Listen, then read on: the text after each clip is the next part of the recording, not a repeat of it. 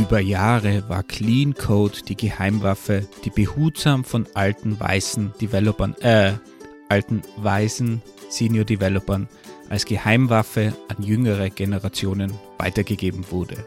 Und jetzt das. The answer of why is software so slow? It's because of quote unquote clean code. Clean Code von Uncle Bob ist also schuld, warum ich meinen alten Computer nicht mehr verwenden kann und alles so langsam geworden ist? Diese Aussage aus einem viralen YouTube-Video hat mich wirklich getriggert. Und damit willkommen zu einer neuen Episode des Engineering Kiosks, in der Andy und ich etwas tiefer in das Thema einsteigen. Wer kämpft denn da gegen Uncle Bob und Clean Code? Um was geht's eigentlich? Stimmt das Ganze? Und überhaupt, wer ist eigentlich dieser Uncle Bob?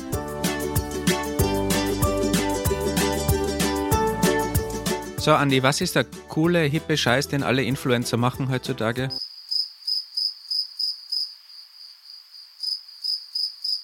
Mit dir über Influencer reden, das funktioniert nicht. Okay, also der, der hippe Scheiß ist, Reaction-Videos zu machen. Und nachdem wir keine Videos machen, sondern Podcasts, machen wir jetzt einen Reaction-Podcast. Das, das habe ich schon mal gesehen. Und zwar habe ich das bei einer äh, im Musikbereich sehr viel gesehen. Wenn irgendeine so Metal-Band, Emo-Core-Band, was weiß ich nicht, irgendwie so ein ganz komisches Video rausbringt, dann gehen die ganzen anderen Metal-Fans da drauf und schauen sich dann, also du schaust dann Leuten zu, wie sie das Musikvideo schauen. Am Anfang habe ich gedacht, was ist das? Und dann kommentieren sie das. Und dann meine ich so, es ist doch dieselbe Musik. Also warum soll ich mir jetzt 25 Reaction-Videos ansehen? Und dann habe ich sogar gesehen, dass die Band, die das ursprüngliche Musikvideo rausgebracht hat, eine eigene YouTube-Playlist gebaut hat, wo es nur Reaction-Videos zu dem neuen Musikvideo gibt. Also es ist irgendwie so ein bisschen so Reaction-Ception. Also das gemeinsame Anschauen werden wir jetzt überspringen. Wir werden nur auf das Kommentieren gleich losgehen. Wir sind ja ein Podcast, der kommentiert, wenn. Aber ist das denn jetzt das neue Format oder ist das jetzt einfach so, weil du ein Video gesehen hast, was dich wirklich getriggert hat? Naja, um es genau zu sagen, ist es ja dein Video, das du gesendet hast bei uns in der Community und ich war natürlich zu faul, das anzuschauen und ein paar Tage später habe ich es mir dann angeschaut und dann bin ich wirklich getriggert worden, weil da schon Aussagen drinnen stecken, die, sagen wir es mal so, schwierig sind. Aber zu dieser Dis Diskussion kommen wir später. Aber erklär mal, warum du dieses Video gepostet hast und was da drin ist in diesem Video, weil es ist ja dein Link. Die Community lebt von Engagement. Und allein der Titel dieses Videos, ja, schüttet Öl ins Feuer. Clean Code Horrible Performance. Und ich dachte mir, immer wenn es um Clean Code geht, immer wenn es um Performance geht, da hat immer jeder eine Meinung. Und wenn man halt so einen Glaubenskrieg einfach in so eine Community schmeißt, dann habe ich mir halt schon ein bisschen Engagement erhofft, so nach dem Motto, ja, das ist ja gar nicht so und doch, Clean Code ist nur das einzig wahre und nein, Clean Code ist das Doofe, weil wir müssen alles performant kriegen. Hat in der Community jetzt nicht so funktioniert. Vielleicht sind sie alle irgendwie zu erwachsen. Schade. Ich hatte wenigstens gedacht, wir haben so ein bisschen Spaß mit Tabs versus White Clean Code versus Performance. Ja, aber genau das ist eine coole Community, weil unsere Community hat einfach dann zusätzliche Links gepostet, zusätzliches Material grundsätzlich auf der Meta-Ebene diskutiert und hat sich gar nicht auf diesen Flame War eingelassen. Ist sehr, sehr smart, diese Leute, muss man schon sagen. Darum machen wir jetzt den Flame War, weil du bist ja für diese Performance immer verantwortlich, Andy. Und du programmierst ja immer Tracking Code. Aber weil unsere Community sich ja so gut vorbereitet hat und uns mit Material gefüttert hat, gibt es ja zum Glück andere Communities, die genau auf den Zug, den ich gerade angesprochen habe, aufspringen. Denn das Video Clean Code Horrible Performance hat in den letzten zwei Wochen 400.000 Aufrufe bekommen, was ich für ein Clean Code und Performance Coding Video schon sehr, sehr viel finde auf YouTube. Die Hacker News Diskussion hatte über 900 Kommentare.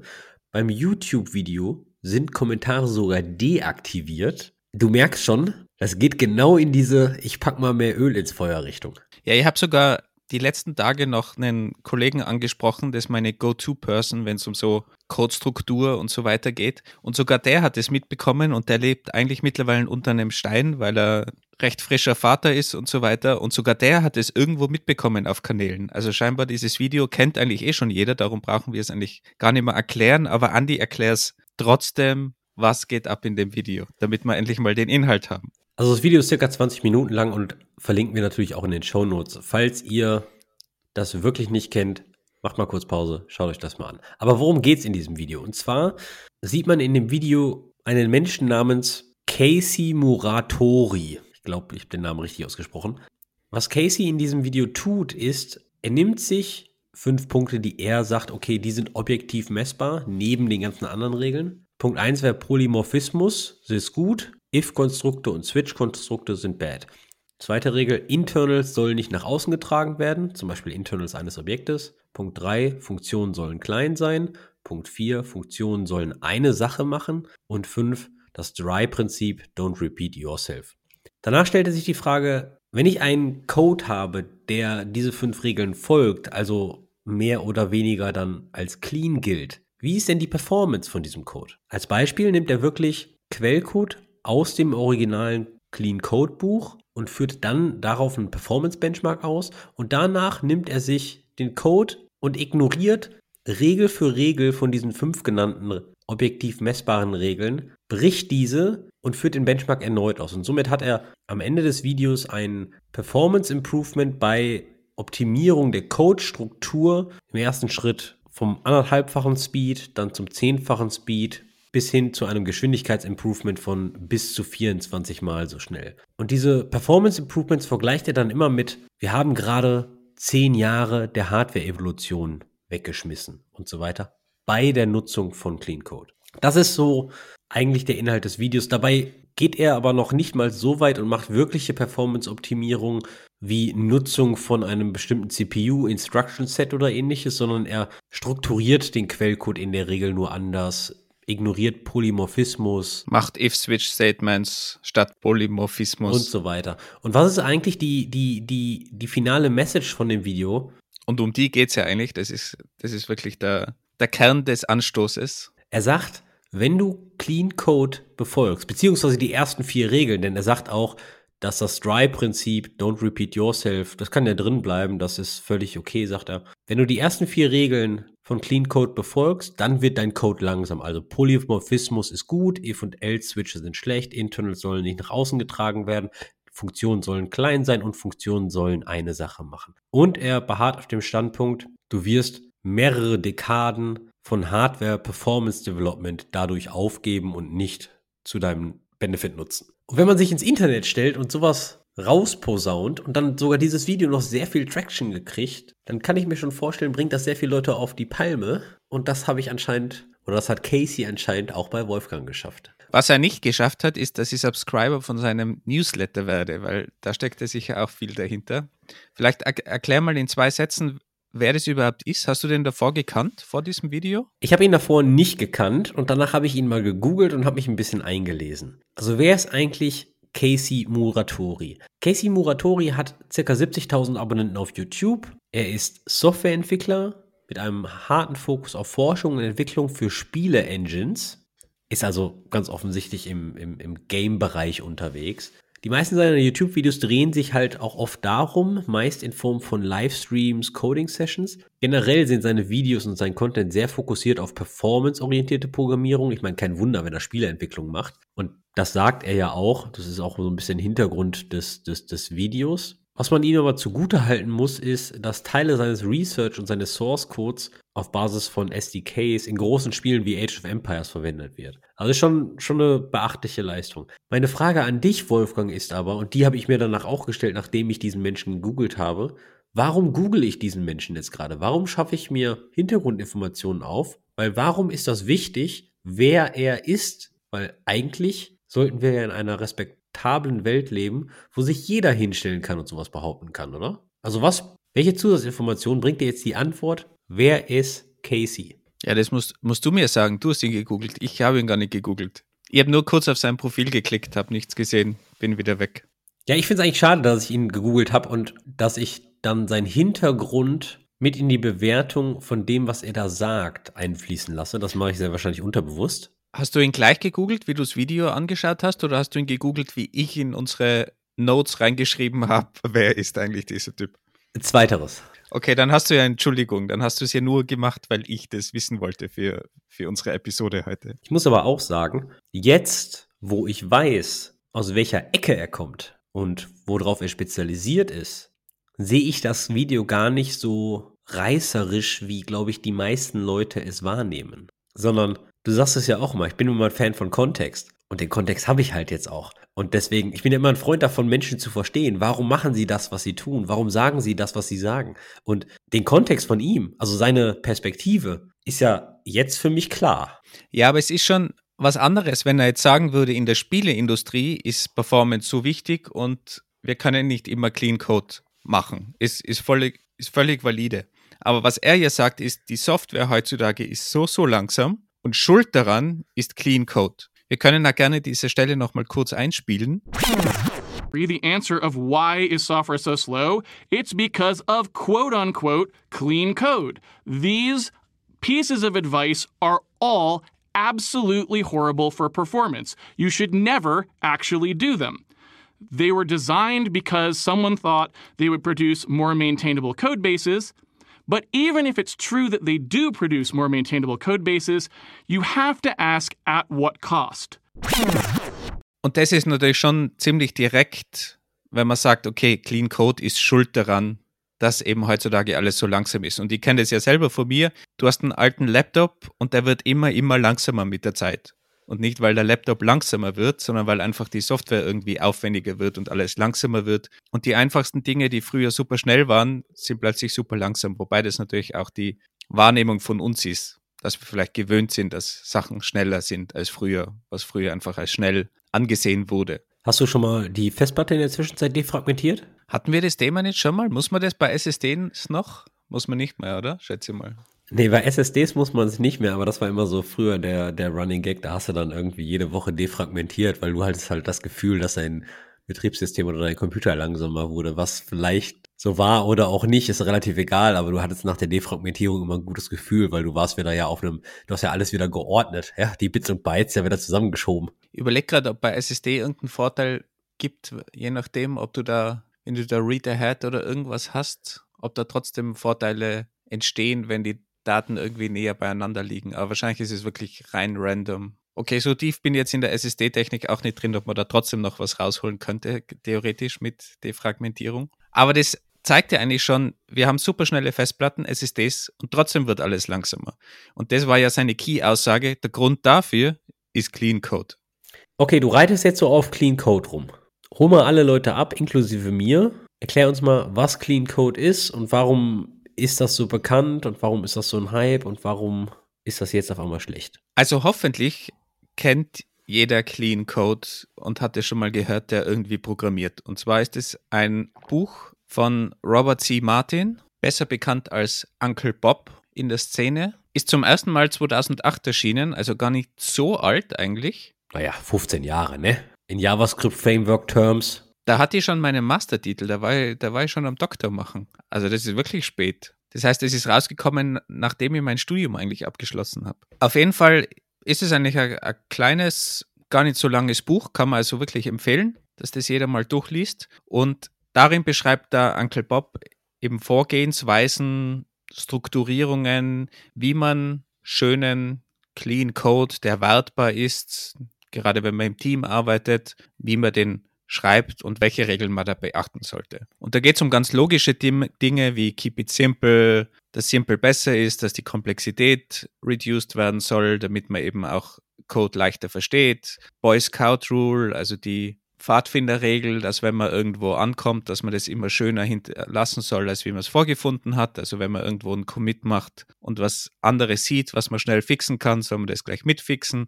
Solche grundlegenden Dinge, wie macht man richtiges Naming, wie benennt man Funktionen, Variablen. Funktionen sollen möglichst klein sein, auch Data Structures und, und Objekte sollen möglichst klein sein, immer eine Aufgabe haben, Inter, interne Strukturen verstecken, auch das, was der Casey ankreidet, was es dann langsamer macht, wie man richtig testet, welche Patterns man verwendet und so weiter. Also wirklich die Klassiker, die man kennt, damit man eben sauberen Code am Ende rausbekommt, der wartbar ist, der langlebiger ist, der die Wartung vereinfacht, verkürzt und auch den Einstieg zum Beispiel von neuen Leuten in dem Team, dass die einfach möglichst schnell im Code drinnen sind und nicht ewig lang brauchen, um irgendwas zu verstehen. Und dieser Uncle Bob hat eigentlich eine lange Historie und gilt so als der große Kopf hinter dem Ganzen, war auch beim agilen Manifesto mit dabei, hat eben dieses Clean Code Buch geschrieben, hat auch die Solid Principles in seinem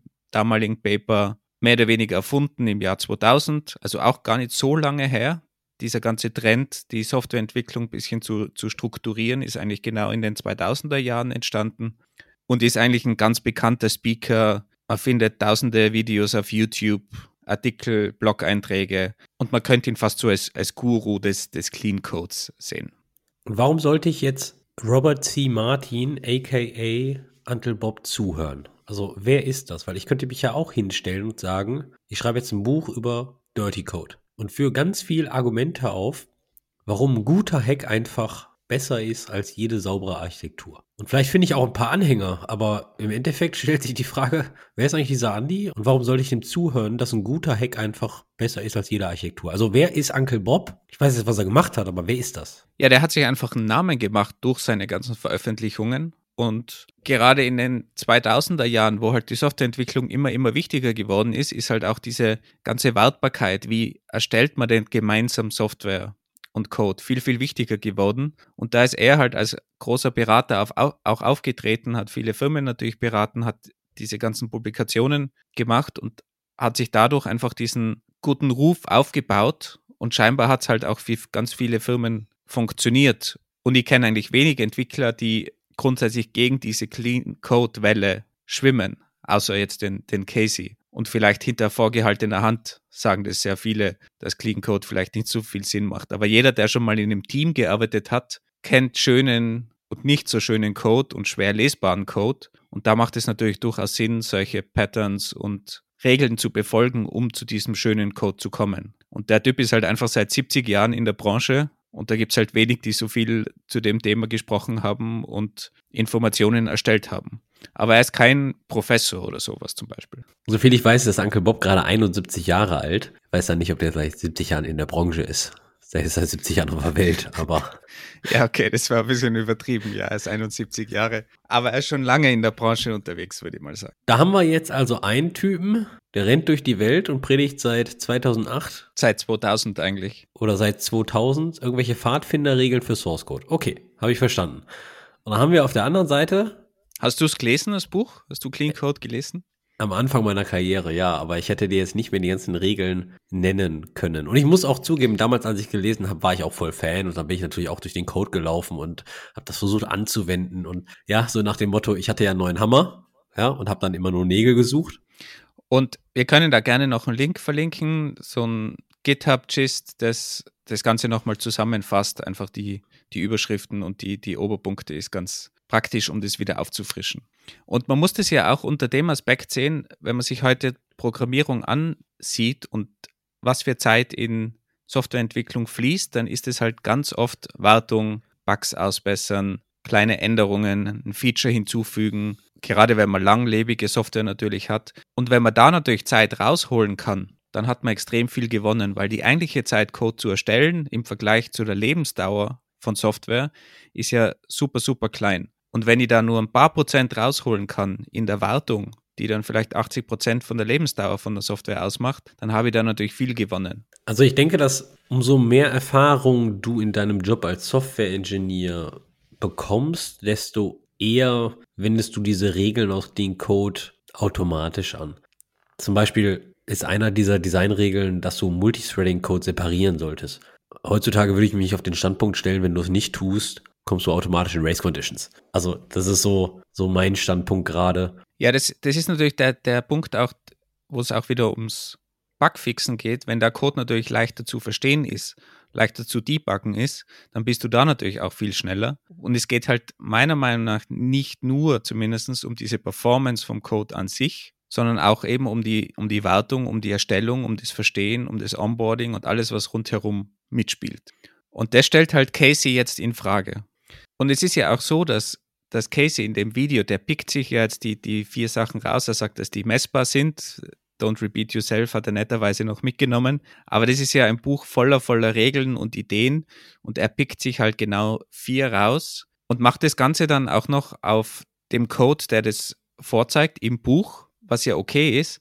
Aber man muss ja auch sagen, das ist ein Code, um einfach mal zu beschreiben und zu erklären, um was es eigentlich geht bei Clean Code. Also wenn man den jetzt herausnimmt, so ein einfaches Beispiel, und da alle Fun Function Calls aufruft und so weiter, klar kann man da viel rausholen, weil der eigentliche Teil, der irgendwas berechnet, ist natürlich super klein, weil bei diesen Beispielen geht es ja wirklich nur um die Struktur. Und wenn die eigentliche Berechnung so, so klein ist, dann macht die ganze Struktur, die Function Calls, alles rundherum natürlich viel, viel mehr aus, als wenn ich jetzt irgendwie ein Programm habe, was ganz viel berechnet und ich da dann die eine oder andere Funktion rausstreiche oder einen Virtual Function Call mache durch Polymorphismus. Naja, also das Buch Clean Code hat jetzt so 50, 60, 70 verschiedene Regeln. Und ein Punkt muss ich Casey schon geben, nicht alle sind wirklich objektiv messbar. Wir haben jetzt hier zum Beispiel eine Regel, die um die Benamung geht und das heißt Use Searchable Names. Ist relativ schwierig, objektiv messbar zu machen, zumindest bei einem Computer, wenn ich ein Programm über meine Software laufen lasse und sagen, das ist clean. Auf der anderen Seite hast du natürlich andere Regeln, die du befolgen solltest, zumindest nach Clean Code, die auch objektiv messbar sind, wie zum Beispiel, dass du keine negativen Conditionals benutzen solltest, also in if-Abfragen oder ähnliches. Das kannst du halt auch schon sehr objektiv messen. Das nimmt jetzt Casey nicht raus. Was sind denn negative Conditionals? Sowas wie if not foo oder ähnliches. Du solltest dann eher auf den Wahrwert prüfen. Das ist ja schon objektiv messbar. Das nennt Casey jetzt nicht in seinem Video mit hoher Wahrscheinlichkeit, weil ob du jetzt auf den positiven Fall prüfst oder negativen, hat mit der Performance in der Regel nichts zu tun. Also da kann man so ein bisschen sagen, hm, pickst du dir hier vielleicht gerade nur die Rosinen raus? Ja, nein. Aber das wirklich Coole an dieser ganzen Geschichte ist ja, und das hat uns jemand aus der Community, der Simon, dann gesendet nach dem Video, ist ja, dass es da eine Diskussion jetzt gibt zwischen Uncle Bob und Casey. Und zwar eine sehr, sehr tiefgehende. Und was ja noch cooler ist, die machen das über GitHub und zwar nicht über irgendeine coole, coole Discussion Function oder sonst was in GitHub, sondern die haben einfach ein Repository und machen Commits zu einem Markdown-File und antworten sich da wie in einem Chat mit sehr tiefgehenden Messages. Und alleine das ist schon cool zu erwähnen, wie man Git verwenden kann, um quasi ein Diskussionsforum zu machen, wo jeder mitlesen kann. Inklusive allen Commits und Rechtschreibfehlern, die man ausbessert. Auf der einen Seite finde ich das sehr, sehr geil, dass Uncle Bob sich da hinstellt und sagt, okay, lass mal drüber sprechen. Auf der anderen Seite muss man ja auch sagen, Casey greift so ein bisschen Uncles Bob Reputation an und er muss sie jetzt ein bisschen verteidigen. Ja? Also vielleicht ist das auch einfach so die Flucht nach vorne, bevor der Shitstorm kommt und, und Casey mehr Fans kriegt. Ja? Also ich weiß noch nicht ganz, wie ich die ganze Diskussion einschätzen sollte. Auf jeden Fall habe ich mir sie durchgelesen. Und man muss vielleicht auch noch dazu sagen, die ist ongoing. Also jetzt, wir nehmen gerade am 20.03. auf und die diskutieren noch immer. Also da ist gerade gestern wieder was dazugekommen und vorgestern. Also wenn wir die Episode wahrscheinlich ausstrahlen, wir verlinken das natürlich auch, könnt ihr wahrscheinlich noch viele, viele Messages, die sehr, sehr, sehr, sehr in die Tiefe gehen, muss man auch dazu sagen, durchlesen, wenn euch diese Diskussion interessiert. Und es ist, wie gesagt, cool zu sehen, auf welcher Ebene man sowas diskutieren kann. Das Schöne an dieser Diskussion ist, da unterhalten sich zwei sehr erwachsene und sehr erfahrene Menschen auf einem meines Erachtens nach sehr hohen Level, ohne persönlich zu werden. Und das liest man im Internet selten, besonders wenn YouTube und Hacker News involviert ist. Da wird es halt oft schon persönlich. Aber da geht es halt, habe ich wirklich das Gefühl, so rein um die Sache. Sie probieren es zumindest auf einer sehr sachlichen Ebene zu spielen, auch wenn das natürlich schwierig ist. Und Bob hat schon mal äh, gemeint, das Video ist auf der rhetorischen Seite schon teilweise sehr angriffig und das finde ich auch. Aber sie probieren in dieser Diskussion wirklich auf der sachlichen Ebene zu bleiben. Ja, die Diskussion startet ja genau damit. Uncle Bob sagt so, hey, pass mal auf, danke für das Video. Rhetorisch ist es nicht ganz, wo ich sagen würde, okay, da stimme ich zu. Also er pikiert sich da so ein bisschen über die, die Wortwahl. Auf der anderen Seite muss ich sagen, Casey wäre nie zu dem Punkt gekommen, wo Uncle Bob sich mit ihm auf einer, auf GitHub, auf einer Diskussion, auf eine Diskussion einlässt, wenn er nicht so provozierend gewesen wäre. Und weil dann wäre das nämlich noch ein Video über 10.000 Videos über Clean Code auf YouTube und dann wäre das nie so viral gegangen. Also das bedeutet, du musst halt schon ins Feuer stechen. Der Klimakleber-Approach. Der was? Der Klimakleber-Approach. Ja, so, so ungefähr. Ist halt so ein kleiner, so ein kleiner Clean Code Radikalist vielleicht, ja, oder Performance Radikalist. Naja, auf jeden Fall, Bob stellt sich ziemlich schnell auf den Standpunkt und sagt, hör mal, pass mal auf. Die meiste Software, die draußen rumschwirrt, braucht weniger als ein Prozent der Power von modernen CPUs, von modernen Prozessoren. Er sagt, Prozessoren sind günstig und durch diese zwei Gründe kann man den Trade-off der Programmperformance, der Software, der technischen Performance austauschen, um dafür die Performance vom Entwicklerteam zu erhöhen und somit weitere Systeme zu erstellen, beziehungsweise die existierenden Systeme am Laufen zu halten. Und da kommt gerade Clean Code ins Spiel. Da sagt er, okay, er hat nie gesagt, dass Clean Code die Programmperformance improved. Wenn du wirklich versuchst, jede Nanosekunde aus einer GPU rauszuholen, dann ist Clean Code mit hoher Wahrscheinlichkeit nicht das Beste, was du anwenden solltest. Aber wenn du jede Nanosekunde, wenn man das so nennen will, aus einem Team rauspressen willst, also ein Team möglichst effizient zu machen und schnell und performant, dann ist Clean Code das Richtige. Aber er sagt natürlich auch, dass es gewisse Bereiche gibt in der Softwareentwicklung, Sie nennen da am Anfang IDEs oder diskutieren über IDEs zum Beispiel, dass in der IDE der Parser an sich super schnell sein muss, weil der ist einfach immer an. Der muss immer deinen Code basen, der muss irgendwelche Vorschläge machen. Das muss also super schnell sein. Aber wenn man als Config Menü aufmacht und irgendwelche Settings verstellt in der IDE, dann braucht diese Oberfläche zum Beispiel nicht super schnell sein, weil man die einfach sehr, sehr selten braucht. Wenn man eine JavaScript Core Engine schreibt, die muss super schnell sein. Da geht es um jene Nanosekunde. Aber das sind halt nur gewisse Bereiche und wenn man den Großteil der Softwareentwicklung anschaut, was wir so tagtäglich programmieren, dann ist es sehr selten irgendein Browser und sehr, sehr oft irgendein Window, irgendein Formular, irgendwelche Workflows, irgendwelche Business Workflows, die man abbildet. Und selten eben die Game Engine, die Casey programmiert. Und da ist er wieder. Mein Freund der Kontext. Und das, das, das, das finde ich gerade so schön. Also, Uncle Bob stellt sich ja und sagt, hey, pass mal auf, ja, Clean Code mag jetzt hier nicht das performanteste sein, aber in 99% der Fälle braucht man das nicht. Und die Leute, die dann wirklich diese Nanosekunde aus jedem Code rausbrauchen, die sind dann aber auch so erfahren, die wissen, wann man jetzt hier welche Clean Code Regel berechnen sollte.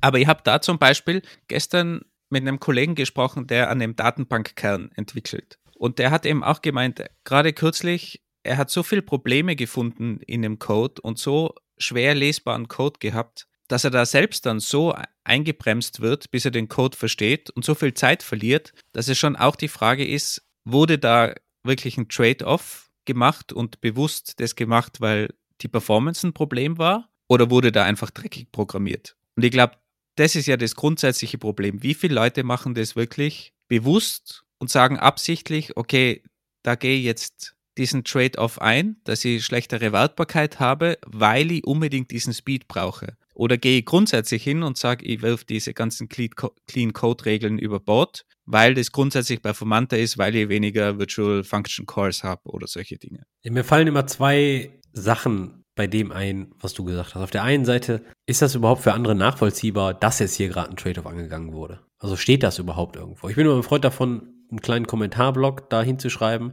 eine kleine Story zu erzählen. Hör mal, pass mal auf, ich in der Regel würde ich dieses Ziel so und so lösen, aber ich gehe jetzt diesen Trade-off ein, aus Gründen ABC. Ja, aber der macht ja diesen Switch noch unlesbarer, der da achtfach verschachtelt in der Loop ist und so weiter. Drum lassen, lasst man da natürlich die Kommentare auch noch weg, weil dann versteht man den Code ja leichter. Da waren jetzt Ironie-Tags dran, um, um dir das zu erklären. Wir sind hier auf der Audiospur, also keine Ahnung, ob man deine Quote-in-Quote äh, Krähenfüße mit deinen Fingern alles so sieht. Auf jeden Fall das ist für mich so der erste Grund, so nach dem Motto, wurde hier bewusst ein Trade-off eingegangen? Und wenn da ein Kommentar steht, dann weiß ich, okay, hier hat sich jemand Gedanken gemacht. Die zweite Geschichte ist, denke ich, das ist performanter oder habe ich es wirklich gemessen? Weil was ich immer sehe oder was ich sehr oft sehe, ist, dass Leute sagen, oh, das ist performanter und so weiter und so fort, aber sie testen es gar nicht. Also sie, sie haben keine Vergleichgrundlage.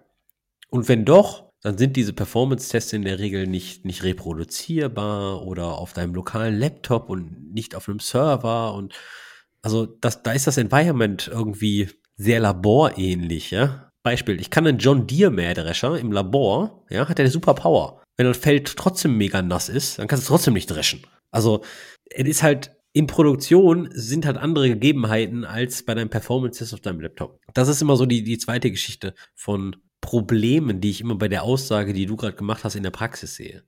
Es ist ja auch sehr schön in der Diskussion zwischen Uncle Bob und, und Casey, kommt ja dann Casey mit einem Beispiel daher aus der realen Welt und zwar, weil er gerade in dem GitHub-Editor, in dem er die Diskussion schreibt und seine Antworten schreibt, zeigt, dass der plötzlich super langsam wird, wenn der Paragraph irgendwie länger ist, macht er gleich einen Screencast davon und stellt es auf YouTube online als Beweis, sieh her, das ist so ein Klassiker, es wird einfach langsamer und das kann es doch nicht sein auf einem superschnellen CPU, dass plötzlich, wenn ich, während ich tippe, dass diese Buchstaben erst mit einem riesen Delay in dem Editor ankommen. Um was geht es da in diesem Beispiel? Und zwar wird die ganze Diskussion in einem Markdown-File auf GitHub geführt. Und beide sind sehr gut, lange Paragraphen zu schreiben. Also wirklich mehrere Sätze in einer Zeile ohne Zeilenumbruch zu machen. Und was der GitHub Markdown Editor macht, ist, der schaut sich immer an, ist da ein Doppelpunkt irgendwo?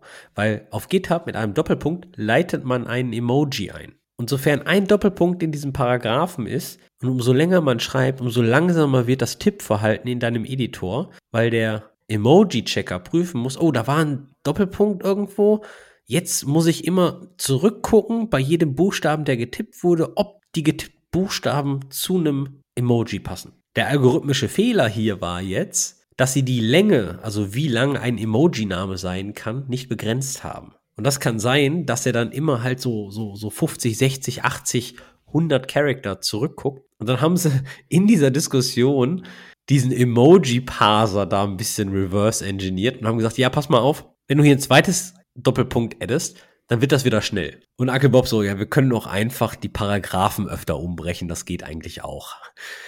Auf jeden Fall, das war so ein relativ lustiger Sidetrack, wo die Diskussion ein bisschen abgedriftet sind, aber wo dann beide so in die, in die Sidetrack-Richtung gegangen sind. Aber genau das zeigt ja auch schon super gut, wo das eigentliche Problem von Softwareentwicklung liegt. Es ist ja ganz, ganz selten diese Mikrooptimierung, die du da irgendwo machst oder der Function Call, sondern du hast irgendeinen beschissenen Algorithmus, der schlecht durchdacht ist, der schlecht implementiert ist, der vielleicht gar nicht durchdacht ist, eine externe Library und die machen die Probleme. Und selten ist es diese, dieser Function Call oder Virtual Function Call von Polymorphismus, der dir die Zeit kostet. Oder wenn du eine Funktion aufteilst in drei Funktionen, dass du drei Function Calls hast. Und heutzutage machen die das mit, mit JIT-Compiler und so weiter sowieso die ganzen Compiler und Programmiersprachen sehr viel Wett am Ende und, und du hast diese Probleme gar nicht mehr. Also, dass du auf so einer unteren Ebene wirklich optimieren musst, in manchen Bereichen ja. Und wenn es wirklich langsam ist, verstehe das. Aber ganz oft ist es am Ende der Emoji-Picker, der das Problem ist. Ich glaube, das, das spiegelt das eigentlich sehr gut wider, das Ganze. Und ich glaube, man kann sehr viel aus Code rausholen, wenn man sich mal überlegt, okay, wie sieht mein Algorithmus aus? Wo sind die Schwachstellen von meinem Algorithmus? Wo könnte in Performance-Probleme laufen bei dem Algorithmus? Wie kann ich den Algorithmus optimieren? Und wir haben da ja eigene Episode dazu gemacht über die O-Notation, über die Komplexität von Algorithmen, Laufzeitkomplexität.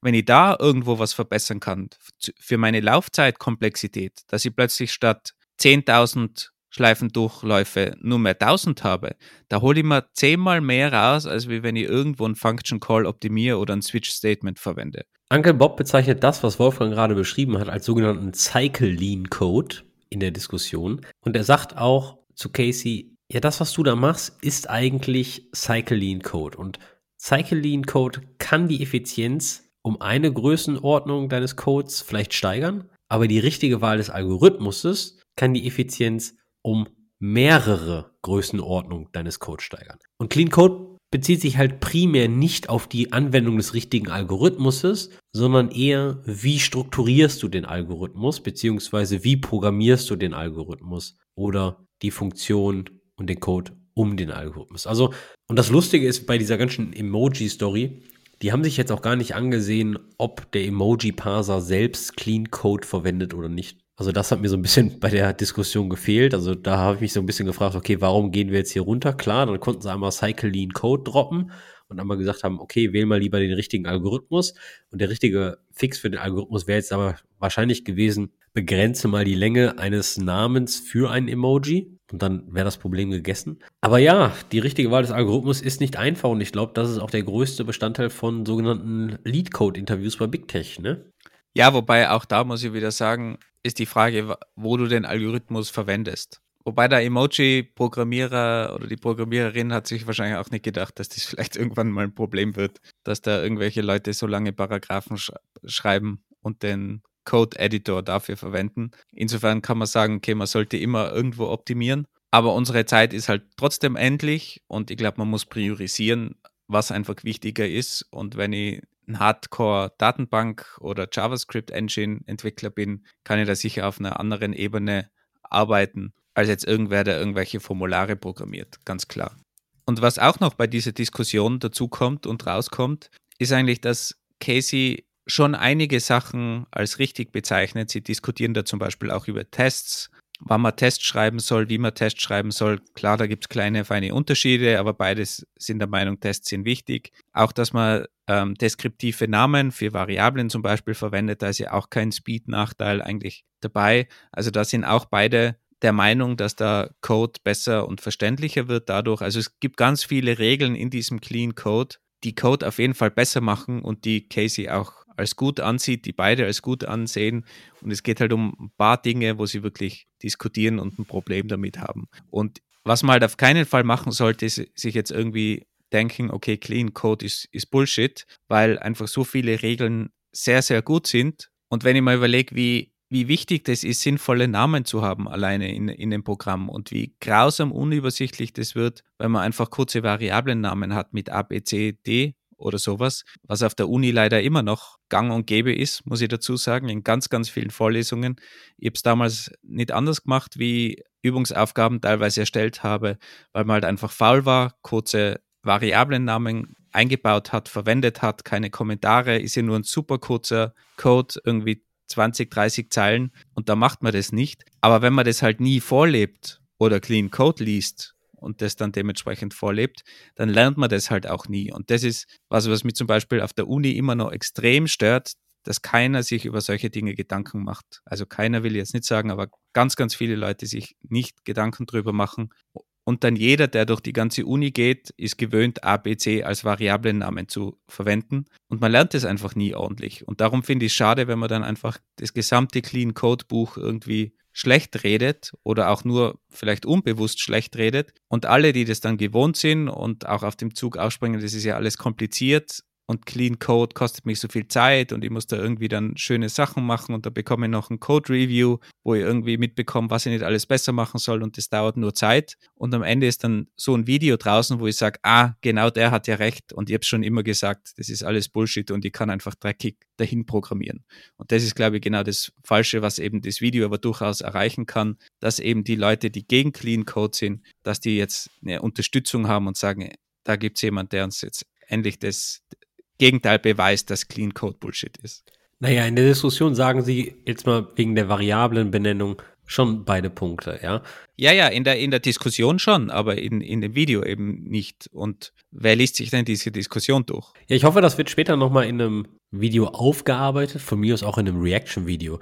Aber wegen der Benamung ist es so, beide sind einig, Beschreibende Variablennamen sollten genutzt werden. Uncle Bob erwähnt aber auch noch, hey, wenn du eine Funktion oder eine Methode hast, die zwei, drei Zeilen lang ist, dann ist das auch völlig okay, wenn man irgendwie ein A oder ein B nennt oder ein I. Aber wenn diese Methode dann 10, 15 Zeilen lang wird, dann wird aus dem I für ihn halt auch ein Index. Und das finde ich, finde ich, sage ich, ist okay, ja. Also wenn die, wenn die Funktion und Methode relativ gescoped ist, weißt du, sehr, sehr übersichtlich, sehr, sehr einfach, dann kann man sowas mal eben machen. So eine Vergleichsfunktion zum Beispiel, die man dann irgendwie reinreicht. Ja, oder klassisch sind diese Sort-Funktionen. Da hat man auch immer I und J und man vergleicht einfach nur. Das habe ich gerade gemeint mit Vergleichsfunktion. Ja, siehst du? Da sind wir, da sind wir doch auch d'accord.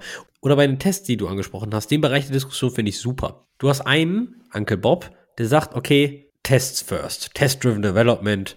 Ich schreibe immer erst einen Unit-Test, der failt und danach schreibe ich die Implementierung. Dann hast du auf der anderen Seite Casey und sagt, ja, Tests kosten eigentlich sehr, sehr viel Zeit, wenn sie keine Fehler finden. Und im Endeffekt einigen sie sich darauf, ja, hey, pass mal auf, wir beide sagen, Tests sind sinnvoll, nur wann wir diese Tests schreiben, ist ein bisschen anders. Ich. Oder wie also, viele. Oder wie viele. Ich, also ich mit Bob, schreibe Tests, solange es keinen guten Grund gibt, diese nicht zu schreiben. Du du, Casey, schreibst Tests nur, wenn es einen guten Grund gibt, diese zu schreiben. Und das, diese Unterscheidung finde ich sehr schön, was die, äh, wie sie sich da irgendwie von einem Streitpunkt auf einen mehr oder weniger gemeinsamen Nenner kommen.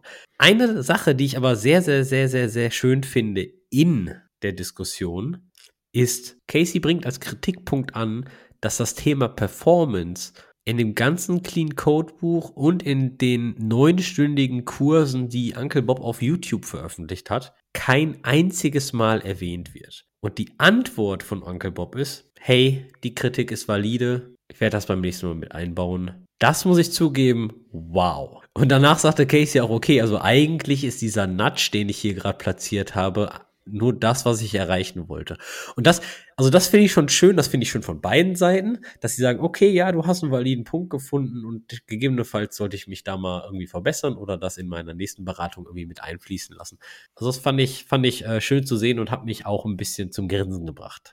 Ja, ich glaube sowieso, wenn man Sachen dogmatisch sieht, ist sowieso immer ein großes Problem. Und wahrscheinlich kann man bei Clean Code auch, auch einzelne Bereiche durchaus diskutieren, ganz klar. Aber ich glaube, man sollte eben und das macht man halt mit so Videos, klar. Man will da möglichst viele Viewers bekommen und vielleicht einen reizerischen Titel haben, Clickbait, was auch immer. Aber wenn man das halt auf so einer oberflächlichen Ebene betrachtet, wo dann die, die, die Message am Ende Clean Code ist, ist Bullshit rauskommt und das macht eine schlechte Performance, dann ist es genau gleich wenig sinnvoll, wie wenn man sagt, okay, alles bei Clean Code ist perfekt und du musst alles dogmatisch anwenden weil Software eben komplexer ist und es spielt sich auf ganz vielen Ebenen ab. Aber meine grundlegende Haltung ist schon, baue mal Clean Code. Wenn es Performance-Probleme gibt, kümmere dich um die Performance-Probleme. Aber am Anfang ist meiner Meinung nach Wartbarkeit im Vordergrund, vor allem wenn es eine langlebende Software ist. Und die meiste Software ist langlebig, muss man auch dazu sagen, und wird im Team entwickelt. Und wenn jetzt ein Newcomer, sei es im Team, sei es Newcomer in der Firma, zehnmal so lang braucht, um irgendwas zu verstehen oder zu ändern, dann ist es am Ende, glaube ich, schmerzvoller für alle Beteiligten und schlechter für die Software, als wenn die Performance um ein, zwei, drei Prozentpunkte langsamer ist. Meiner Berufserfahrung nach ist die meiste Software langlebig, langlebig, ja, das auch. Meiner beruflichen Erfahrung nach ist die meiste Software langlebig, das ist richtig, wird aber nicht gewartet.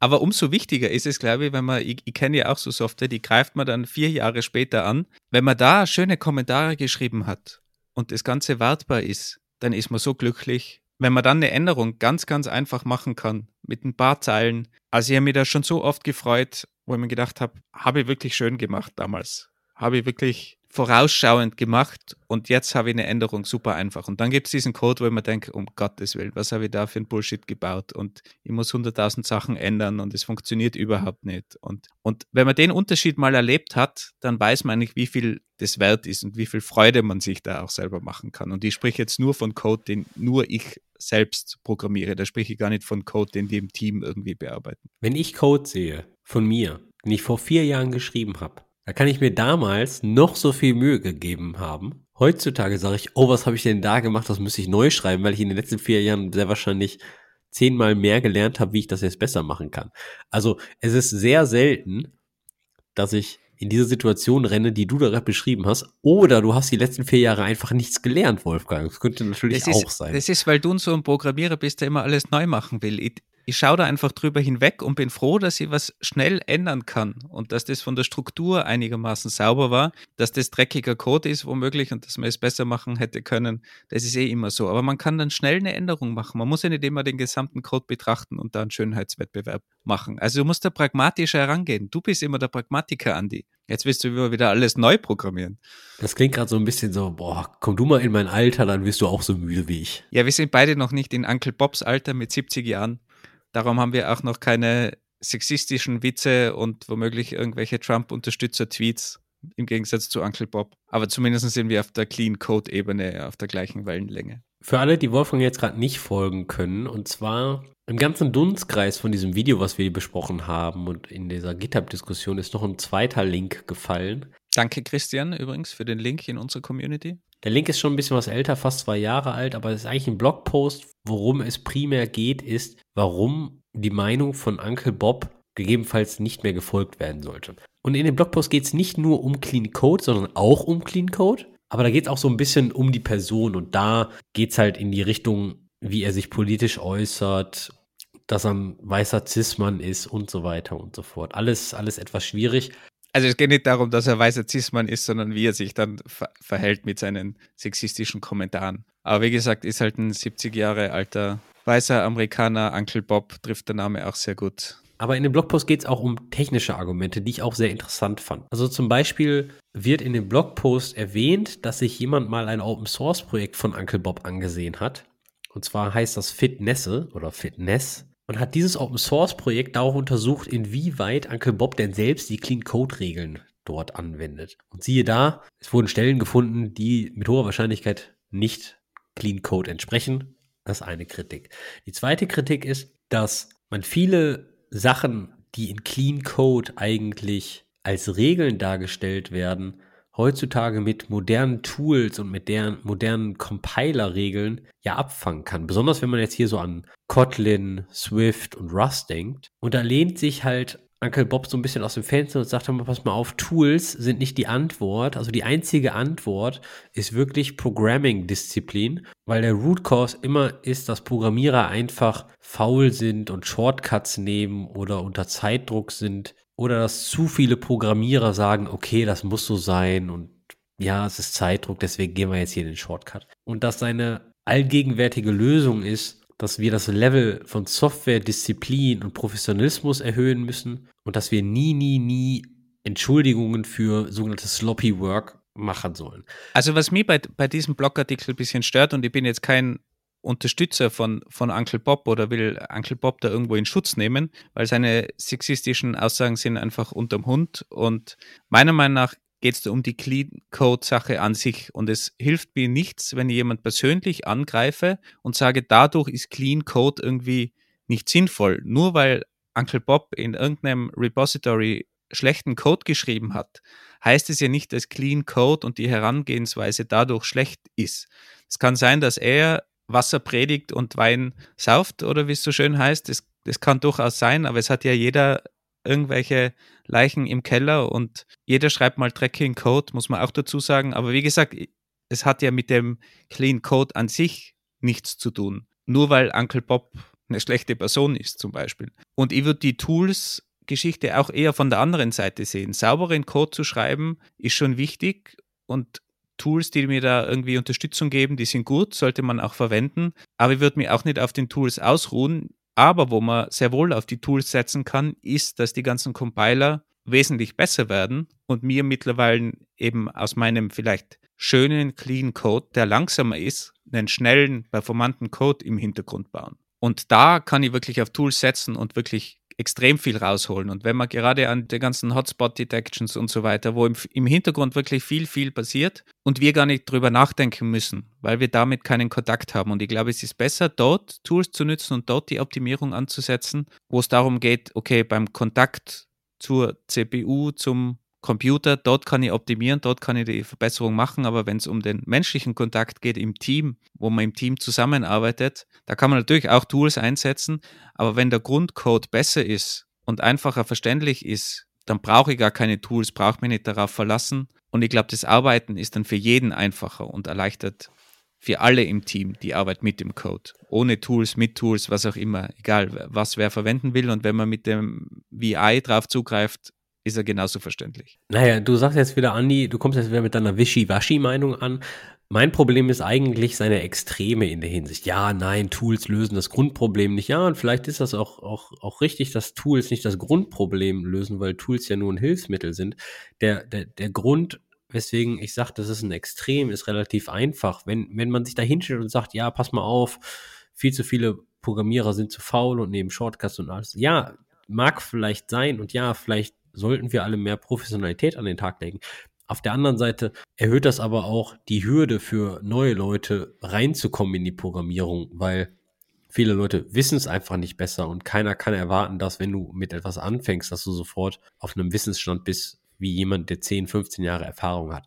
Aber das erwartet sich ja auch niemand. Für, für das gibt es ja Code-Reviews, für das gibt's, wächst man ja in ein Team hinein. Wir haben eine eigene Episode zu Code-Reviews gemacht und, und für Newcomer, die ins Team kommen und so weiter. Also wo, wo liegt da das Problem? Es setzt ja niemand voraus, dass du auf die Welt kommst mit dem Wissen. Naja, wenn ich, wenn ich mir hier Uncle Bobs geschriebene Meinung so durchlese, dann liest man das halt schon zwischen den Zeilen. Ja, es geht ja, es geht ja immer nur darum. Ich rede ja über das, wie er seine Meinung jetzt hier schreibt. Ja, ich rede ja nicht darum, über wie die ganze Welt ist mit Code Reviews. Ich bin ja ein Freund davon von guten Code Reviews, aber wenn ich mir das so hier anlese, dann sieht das alles hier sehr, sehr, sehr direkt aus und ohne, wir können jetzt hier auch links oder rechts gehen. Er ist, er ist sehr dogmatisch, das stimmt. Und darum meine ich auch. Also ich glaube, man muss das von dieser Person entkoppeln. Das, was er geschrieben hat, macht, macht Sinn und die ganze Herangehensweise macht Sinn. Und man darf Clean Code nicht gleichsetzen mit Uncle Bob. Nur weil er ein Dogmatiker ist und wie gesagt teilweise auch, auch viel Bullshit verbreitet, heißt es ja nicht, dass der Approach vom Clean Code an sich schlecht ist. Und ich glaube, das muss man einfach von dieser Person entkoppeln. Und wie du am Anfang gesagt hast, manchmal macht es vielleicht Sinn, gar nicht den Background einer Person zu googeln, sondern man bewertet einfach die grundlegende Herangehensweise, die grundlegende Meinung, die zum Beispiel in dem Video verbreitet wird und nur die und darüber kann man dann, kann man dann diskutieren. Beziehungsweise muss man dann für sich selber immer entscheiden, was macht Sinn. Und wie gesagt, es macht nicht jede Clean Code Regel absolut Sinn, aber ich glaube, wenn man die mal verfolgt, macht es durchaus Sinn. Und natürlich sollte man sich immer hinterfragen, und auch im Kontext dann, wenn es um Performance geht, hinterfragen, macht es in dem Fall Sinn, muss ich das dogmatisch folgen oder kann ich das zum Beispiel aufweichen, weil mir jetzt einfach die Performance so wichtig ist. Und dann aber mit gutem Grund aufweichen und vielleicht auch kommentieren, wie du es gesagt hast. Ich stimme dir zu, aber Wolfgang, tut mir leid, so funktioniert die Welt nicht, ja? Na, das, was du da rauspackst, ist ja eine meine, Sache. meine Welt schon. Wie du immer sagst, ich mache mir meine Welt, wie sie mir gefällt. Das, was du da rauspackst, ist ja eine Sache. Das kannst du kontrollieren. Was du nicht kontrollieren kannst, ist, wie es gelesen wird und wie es aufgenommen wird. Ich würde mir wünschen, mehr Leute sehen die Welt so wie du. Ja, man sollte das entkoppeln von dem, was man sagt, aber das könnte man auch über gewisse Sätze von Adolf Hitler sagen. Ja, ja, das, was Adolf Hitler damals gesagt hat. Verstehst du? Das, das ist für mich irgendwie keine, weiß ich nicht, ob das eine wirklich valide Argumentation ist, weil Adolf Hitler war trotzdem ein scheiß Mensch. Und was ich, was ich sagen möchte, so ist die Welt halt nicht. Ja, das ist genauso wie, nehmen wir mal einen ganz anderen Vergleich, der aber meines Erachtens nach relativ gut passt. Jeder sagt DevOps Engineer und dann im zweiten Satz sagt jeder, ja, DevOps ist aber kein Jobtitel, aber im dritten Satz heiern sie trotzdem für einen DevOps Engineer. Ja, es ist, je, jeder weiß, dass DevOps eine Kultur ist, bla, bla, blub. So funktioniert aber die Industrie, weil vielleicht wir alle vielleicht auch zu müde geworden sind, dagegen zu argumentieren und die ganze Sache zu berichtigen. Und genauso ist es hier bei Uncle Bob und bei Clean Code. Wenn du rausgehst, geh mal, geh mal in irgendeine Firma, geh mal auf irgendein Meetup und sprich mal über Clean Code. Und dann fragst du, wer hat's geschrieben? Oder was ist das erste, was euch einfällt, wenn ich sage Clean Code? Da wird keiner sagen, Polymorphismus ist besser als if switch statements, sondern sagen Uncle Bob, Robert C. Martin. Ja, du vielleicht schon. Ich nicht. Ich habe bis vor kurzem wieder gar nicht mehr gewusst, dass das der Uncle Bob geschrieben hat oder ob das der Fowler ist. Ich verwechsel die zwei sowieso immer. Und das, was du gesagt hast, ist, man, man muss die Meinung von der Person trennen. Das finde ich nicht. Also die Meinung und die Person gehören zusammen. Also wenn jemand Bullshit verbreitet, dann ist die Person und, die Pers und seine Meinung auch bei mir unten durch. Aber Clean Code ist ja mehr als eine Meinung. Clean Code ist ja eine Herangehensweise, eine, eine Technik. Also nur weil, weil Leute, die absoluten Bullshit verbreiten, auch sagen, die Klimaerwärmung stimmt, heißt es ja nicht, dass die Klimaerwärmung Bullshit ist, nur weil diese Person Bullshit ist. Also das eine hat mit dem anderen nichts zu tun. Meinung und Person gehören meiner Meinung nach zusammen, aber eine grundlegende Haltung, irgendwie ein, ein Themenbereich, irgendwas, was sich weiterentwickelt hat, so wie Clean Code, meiner Meinung nach gehört Clean Code nicht Uncle Bob der hat vielleicht dieses Buch geschrieben, aber das ist ja ein Konzept, ein allgemeines Konzept, wo ganz viele Leute dahinter stehen, wo ganz viele Leute geforscht haben in dem Bereich. Und diese zwei Sachen muss man, glaube ich, entkoppeln von der Person. Aber seine Meinung ist seine Meinung und die gehört zusammen. Und wenn er unten durch ist, interessiert mich seine Meinung auch nicht mehr. Dann beende ich diese Podcast-Episode jetzt mal von meiner Seite, weil bevor ich dann hier bei Wolfgang noch unten durchs Gitter ratter. Wir verlinken alle Dokumente, alle Diskussionen, alle YouTube-Videos, alle Blogposts, über die wir gesprochen haben, unten in den Show Notes. Nehmt euch mal ein bisschen Zeit und lest euch ruhig die Diskussion mal durch. Es ist inzwischen ein sehr langer Read, aber auch sehr interessant. Nach dieser Episode werde ich diese Diskussion nicht mehr befolgen, weil ich habe mich, glaube ich, jetzt schon zu viel mit dem Thema beschäftigt und habe mir, glaube ich, von links und rechts alle Meinungen angehört. Aber ich muss auch zugeben, ich bin jetzt nicht so passioniert, jede Nanosekunde aus meinem Source Code rauszuholen und ich bin noch nicht so passioniert, super sauberen Code zu schreiben, denn ich denke immer noch ein guter Hack hält eh länger. Von daher Du bist einfach zu pragmatisch und zu wischiwaschi, Andi. Das ist äh, eindeutig. Aber ich bin eh deiner Meinung. Man sollte nicht allem dogmatisch folgen, alles hinterfragen, macht definitiv Sinn und von mehreren Quellen vielleicht das Ganze auch bewerten lassen. Egal was es ist. Und wenn ihr mal ein bisschen weniger erwachsen über solche Themen sprechen wollt, kommt gerne in unsere Community. Ab und zu packe ich da mal einen Link rein, der wirklich Öl ins Feuer packt, weil ich dann hoffe, da kommt mal wieder ein guter, ordentlicher Streit. Also ich habe die White Space versus Tabs Diskussion oder Wim oder Emacs noch nicht ausgepackt, die bewahre ich mir noch. Ja, es gibt einfach keine Flame Wars bei uns in der Community. Es ist einfach, es sind alle zu erwachsen, Andi. Ich finde immer ein Flame War hat immer auch immer einen guten Lacher zwischendurch. Und deswegen bin ich für mehr Flame Wars. Ich, ich versuche ja immer noch den heiligen Gral der Teamentwicklung zu finden. Und der heilige Gral der Teamentwicklung ist für mich, wie du die Energie, die Leute bei einem Flame War da reinstecken, wie du die kanalisieren kannst. Du hast es falsch verstanden. Team, Team ist absolut unwichtig. Es geht nur um die reine Performance vom Computer und von deinem Code. Und Team ist ganz egal. Da waren wieder Ironie-Tags dran übrigens, nur dass du es verstehst. So, die nächste Episode wird mit hoher Wahrscheinlichkeit über vier Seiten einer Nachricht passieren und wie diese Nachricht konsumiert wird und das auf einem Podcast man keine Ironie-Tags sehen kann. Also falls wer eine Podcast-Episode mit vier Seiten einer Nachricht mit mir machen kann, die der Wolfgang sich dann anhören kann, bitte gerne melden. So viel von mir. Bis zum nächsten Mal. Tschüss. Ciao. Mach Ende und gut ist. Ja, warum muss ich jetzt Ende machen? So viel von mir. Bis zum nächsten Mal. Tschüss. Was heißt von dir? Von uns?